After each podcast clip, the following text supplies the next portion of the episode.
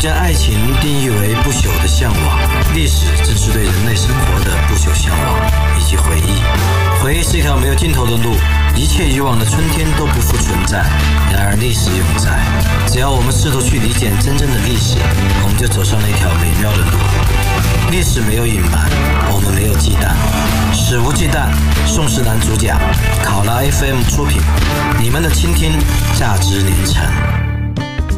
卡拉 FM 的朋友，大家好，欢迎收听本期《食物鸡蛋》，我是你们的老朋友宋世南。今天我们来聊一聊一位刚去世的前辈学人杨绛先生。当然，她是位女性，不过人们呢沿用了民国时候的对女性知识分子的一些尊称，比如说鲁迅要喊许广平为先生，许广平呢喊鲁迅喊过小白象。我怎么看鲁迅又矮又黑又瘦的，怎么都不像小白象。好，这是题外话，我们说回来。这杨绛先生去世呢，一下子朋友圈都被引爆了，我看哀嚎遍野。关于是否应该纪念杨绛，或者以什么样的姿势来纪念杨绛才是妥当的，似乎也成了一个非常大的一个撕裂的一个话题。有人认为呢，杨绛不值得纪念，那没水平嘛，或者是有很多污点。然后有人认为呢，杨绛没有什么污点，你这是苛责前人，而且呢，杨绛的才华学问都很高，他们两口子呢也是神仙眷侣。他的去世呢是百年老人最后一个属于民国时代的这种前辈学人，这种有才华、有风骨的、有态度的这样一个学者去世了，我们应该纪念。不过呢，我倒不是和稀泥，我认为呢，对于一个死者，那么什么样的态度才是尊重的呢？我们可以探讨一番。像中国人喜欢说死者为大，似乎刚过世的人，你要去对他有任何不赞美的言辞，都是不合礼仪的。我当然呢也承认逝者需要被尊重，就如生者应当被尊重一样。但我认为，对一位逝者最大的尊重，就是恰如其分的以他应该被对待的方式对待他。以他应该被评论的方式评论他，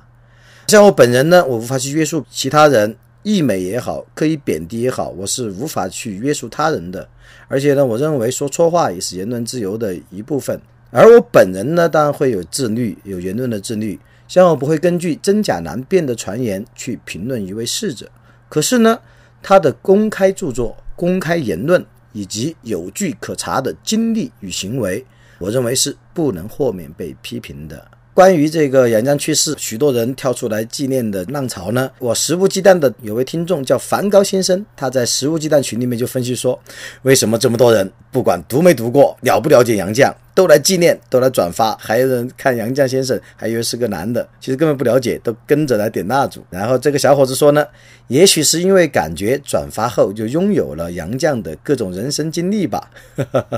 小伙子不错啊，听我肆无忌惮的这位听众，哎，我觉得他还蛮有些小见识的。那么在我自己看来呢，杨绛其实闻名于世，或者这一番引起这么多的纪念的主要因素呢，未必是他的学问，因为杨绛呢。他并不是一个非常高大上的学者，这个文士的，而主要呢是因为他本人的文学工作，当然还有呢，因为他的神仙眷侣的传奇，他跟钱钟书先生的神仙眷侣的传奇。那么关于她的丈夫和这段神仙眷侣的这些事情，我们不谈，我们来谈谈文学。杨绛的文学工作呢，又主要是翻译和创作。翻译我不懂，不敢妄议，虽然我读过他翻译的《堂吉诃德》，觉得读起来还是蛮顺的，但我并不知道。就翻译程度来讲，杨绛的成就达到什么样的地步？不过呢，创作我倒是略懂，可以谈谈。我觉得呢，杨绛在创作上不算坏，但谈不上什么过人的才华。我是读过他的相当数量的小说和记事的著作的，比如说他的小说《洗澡》，他最为出名的代表作，一个中篇或者说小长篇《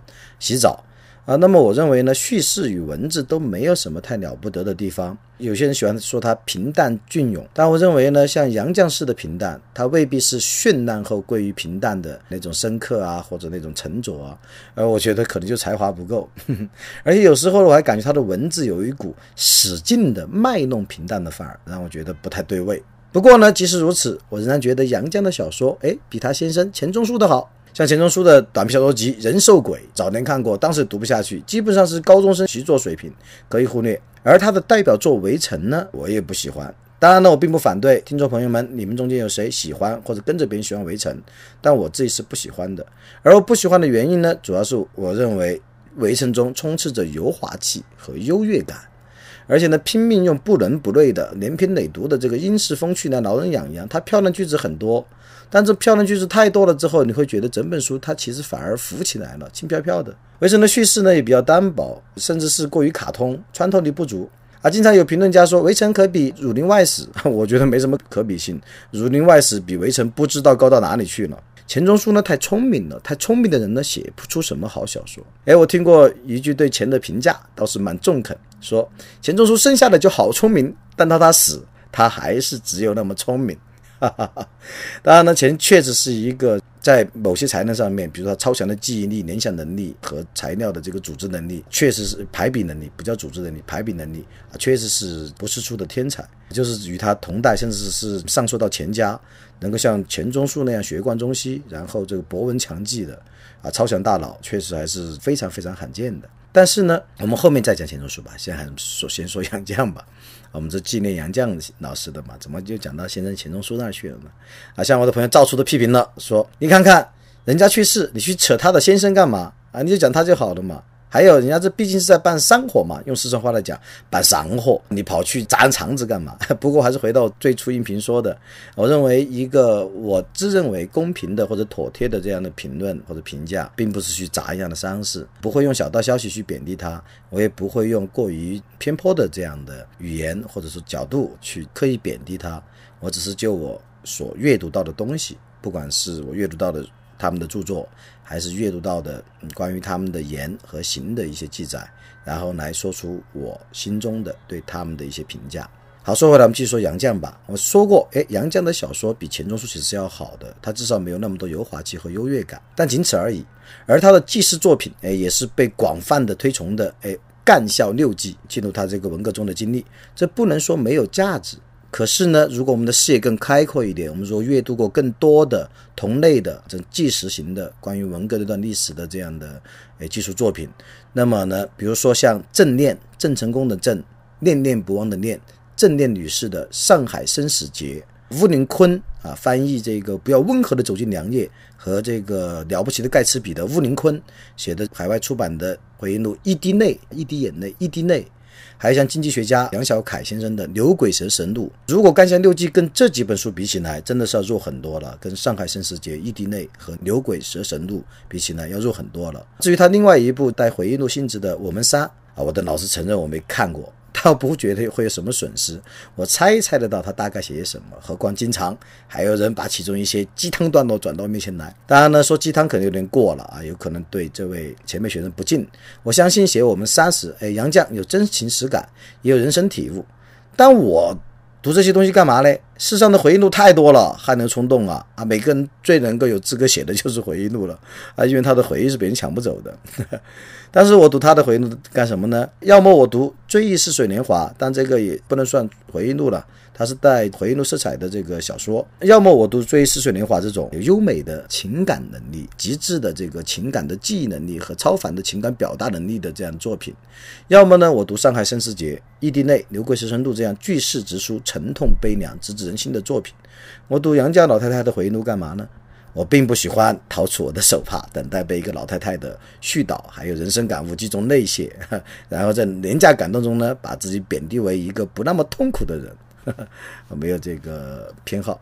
那么说到底呢，这一次纪念杨绛之所以如此轰轰烈烈啊，甚至不无有将其神话无限拔高的嫌疑，我觉得一一大半呢，还是来自于钱钟书的神话。钱钟书神话呢，又大概起源于九八九九年。其实现在是比较淡去了，但曾经至少有那么三五年甚至十年的时间，钱学还成为了显学，一度啊有钱学的说法。但像著名学者余英时就认为，他钱学没有必要，因为钱钟书没有形状啊，没有具体形状啊，怎么去研究呢？其实呢，进一步说呢，我们既然说到钱钟书了，还是不要回避吧。啊，钱钟书在我看来是一个功力非常深厚的读书人，但他并不一定是高山仰止的学问家。他的著作当然有，还是有他不可磨灭的价值。比如说，我觉得可以把它当成资料长编来看，而且是现在的搜索引擎无法取代的。很多人认为钱钟书就是一个超强的 Google 搜索嘛，在学术书籍里面 Google 搜索没那么简单的，它需要大量的靠人类的智慧和人类的联想能力，才能够将那么多资料这样的排比。然后呢，给出一些自己的小发现，啊，那个用搜索引擎是无法完成的啊，这个是将它过于贬低了，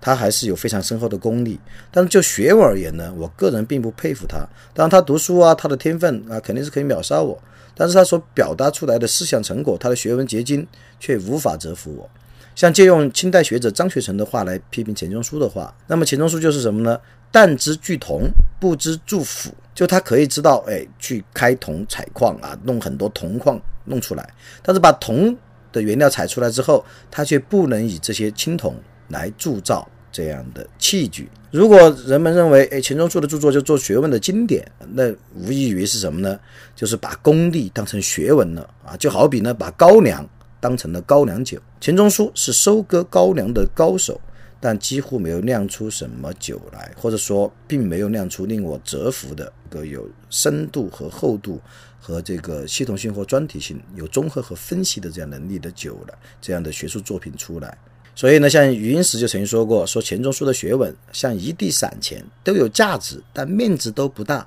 当然呢，余英时也认同钱钟书的功力非常深厚，他的书有其不可磨灭的价值，也认为不一定要以西方的这种系统化啊或者理论性来强求钱钟书。但是呢，他的这一句话“一地散钱都有价值，但面值不大”，其实已经泄露了他内心深处对钱钟书的学问的真实评价。那未必是有多么的这个高大的，但是对钱钟书的天分和他已经表现出来的这个才华才能，余英时也包括我们很多这个正儿八经的读书人，还是这个是佩服和认同的。好了，我们今天主要讲的还是关于纪念的话题，哎，我们就不再去多讲我个人对钱钟书的这个学术或者是他的文学的这个观感了，我们来讲纪念吧。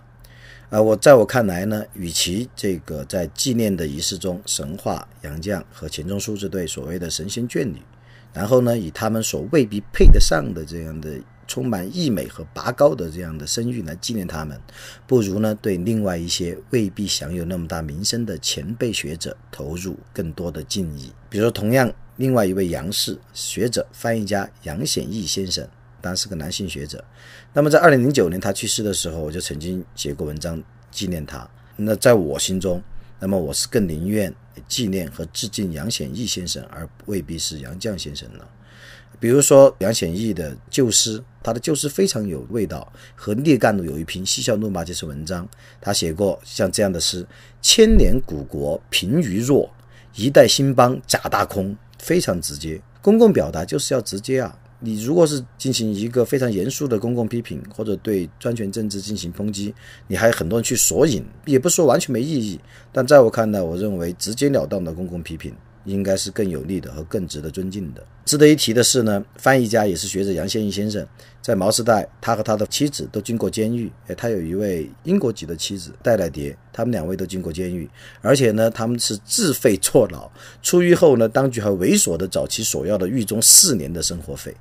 杨显义出身是巨富之家，前半生率性而为，匹马雕裘，挥金如土；后半生呢艰难困顿，饱受挫折，但是呢仍然风骨铮铮。除了这个政治上面的被破坏以外，像他的这个私人生活也很不幸的。像他们夫妇最喜爱的一个儿子出生在中国，但他这个儿子呢是英国籍。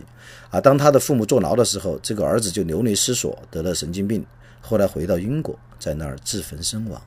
在这位儿子自焚身亡之前呢，他把某位伟人的像戳满了洞，而他的墓碑墓碑上呢，只刻了很简单的一行英文，就是他的英国名字 David Green 啊，大卫格林。啊，用我以前一位老朋友乔戈尔的话说，就是他是 People of nowhere, stranger in both countries。他是一个任何地方都找不到栖息地的人，他在两个国家都是陌生人。那么在杨宪益晚年呢，他的这位。英籍妻子，他的英籍妻子戴来蝶大半生都定居中国，但始终未入中国籍。晚年呢，戴来蝶在失去爱子的痛苦，然后又有丈夫可能再次面临迫害的恐惧中，这样度过，是比这个杨贤益先先先去世的。在他妻子最后的日子里，杨贤益拒绝一切社交活动，社交活动每天都守护在妻子床前。而妻子去世后呢，他还写下了感人至深的诗句：“青春作伴多成鬼，白首同归我父亲。”天若有情天亦老，从来银汉隔双星。尽管一生多劫呢，但是杨贤的文章里面没有丝毫戾气或者厌世。有人评价他是集英伦风度与魏景风骨于一身。哎，我认为虽不重，已不远矣。然而呢，杨宪先生也有金刚怒目之时，那就是二十二十七年前，他曾经接受外媒采访，说出了一大段血腥之言。那也是很罕见的知识分子就某个某个事件进行直抒胸臆的非常尖锐的这样的。发表自己的看法。而相对来讲呢，像我的朋友钱谭伯牛说，钱钟书在自己的诗集里面也有对那个事情也有表态，啊，也表明是态度。但是我也看了所谓的他表明态度的诗，非常的隐晦啊，你甚至你也可以说是牵强附会啊，一定是认为他是就那个是表态啊，是索引。而杨显先生呢，是直接金刚怒目，直抒胸臆，酣畅淋漓，非常令人感动。当时他的这个表现，那么，所以我当时就写过一段话，我说，在杨宪先生的一生里，他始终跟劫难发生关系，跟高贵发生关系，跟率性发生关系，跟风趣发生关系，但绝不与屈服发生关系，与庸俗发生关系，与虚伪发生关系，与权辱发生关系。在当年二零零九年，在杨宪先生去世的网易新闻跟帖里，我还读到了一枚真正是价值连城的留言，那是来自于网易的广东中山网友的一个跟帖，发表在二零零九年十一月二十四日上午十点十二分零四秒。这位网友写道：“啊，那是一九七二年，在京师第一监狱与杨宪益先生同号，还有京剧团的徐迈进。”以及外语学院的一位俄语教师，有这几位狱友谈古说今，道中言外，多有收益。杨先生教唱的数个那民歌《铃儿响叮当》，至今我还能哼唱出来。杨先生，你先走了，一路走好，老夫时日已不多了。啊，当时读到这个跟帖，确实非常震撼，流泪的冲动。那么呢，像在纪念杨先生当时的这个文章的末尾啊，我说我的感想是要化用他的一段名言：他们可以将任何一个人都加在杀害者的名单之上，但是他们不能够杀光所有的人，他们也不可能摧毁所有的高贵。那么，这是我当年真切的纪念杨宪先生，而我呢，自己更愿意纪念类似于杨宪益这样的前辈学人。嗯，当然也不说杨绛不好，但我只是不佩服他而已。或者说我自己个人觉得纪念他对我来讲，我没有什么感情共鸣而已。我不是说要去苛责他没有做够，也不是说要他依照我想象中的方式去走完别人的百年一生，我当没这个资格。可是呢，我不佩服他，我是有这个资格的。我不愿意纪念他，或者说不愿意动情的去点蜡烛啊，去哀嚎啊，那个，我觉得我当然是有这个权利和资格的。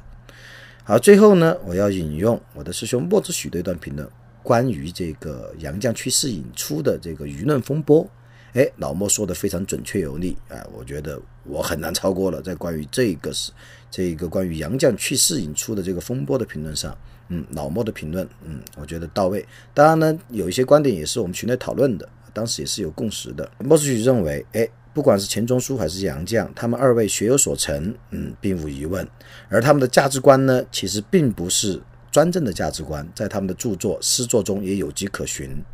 不过呢，一九四九年之后，跟他们立场价值观差不多的人，那么遭遇酷虐的人啊，不知道有多少。而钱钟书和杨绛呢，幸存于毛时代，而围城呢又想大名于九十年代。这主要是两个原因：第一是顺从乃至合作与专政者。哎，这儿我插话说，像比如钱钟书曾经担任毛选英译委员会的委员。这是一种合作，这种合作呢可以理解，但我觉得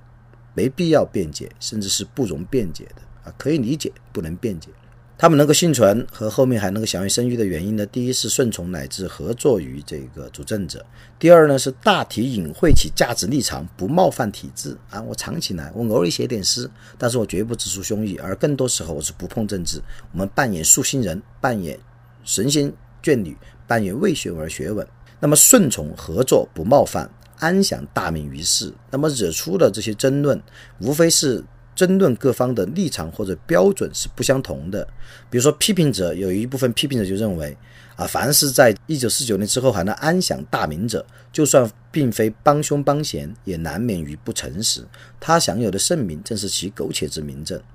而支持者则认为，大势如此啊。能够不主动为恶，就已经是上品了。而他所谓的大名呢，也是因为他的能力得到的，不必要去非议。但是呢，在我们看来，不主动为恶，如果都是是上品的话，那我们真的画的这个标准，就道德评判是不能取消的。而且我一直反感“道德绑架”这四个字。为什么这么说呢？因为批评没有强制力，而且道德的本质，它就是一个是自律，一个是道德批评，它就要抵制。而抵制就一定会要发表自己的意见，而意见又没有强制力，他怎么去绑架别人呢？而用道德绑架这四个字，实际上是取消了道德批评的可能性啊，一切是非都可能含糊了。而如果要进行道德批评的话，那么不为恶显然只是一个道德底线，它不是一个道德高端啊，因为他没有为恶，或者说没有主动为恶，只是被动的帮闲啊，就觉得已经是很了不起了。那我真的不知道这样的道德观是怎么样的道德观。所以呢，实际上这一次关于杨绛的这次剧烈冲突，也反映了人们哎对体制的认同啊，比如说与体制有基本关系的啊，或者说与体制这个有附属或者就是体制中人的关系，那么一般会为钱阳而辩护，而相对对体制持更激烈的批评甚至反对态度的人呢，对钱阳就会难免有一些。更严苛的批评，而这双方的批评呢，有时候甚至会形成一个鸡跟鸭讲的、不具备交锋的一种吵闹，还是因为各自的价值立场的出发点就不一样，而双方呢也很难对对方的这个观点啊进行一个有效的沟通，很多时候只能够各自说各自的话。好了，那么今天呢，这个关于纪念杨绛。先生的讨论就到这儿了啊，朋友们未必能够同意我的观点，没关系，你完全可以跟贴，你可以数落我，也可以反驳我，我都会耐心的倾听。如果我觉得有道理，我也会吸取部分您的意见到我未来的相关言论中去。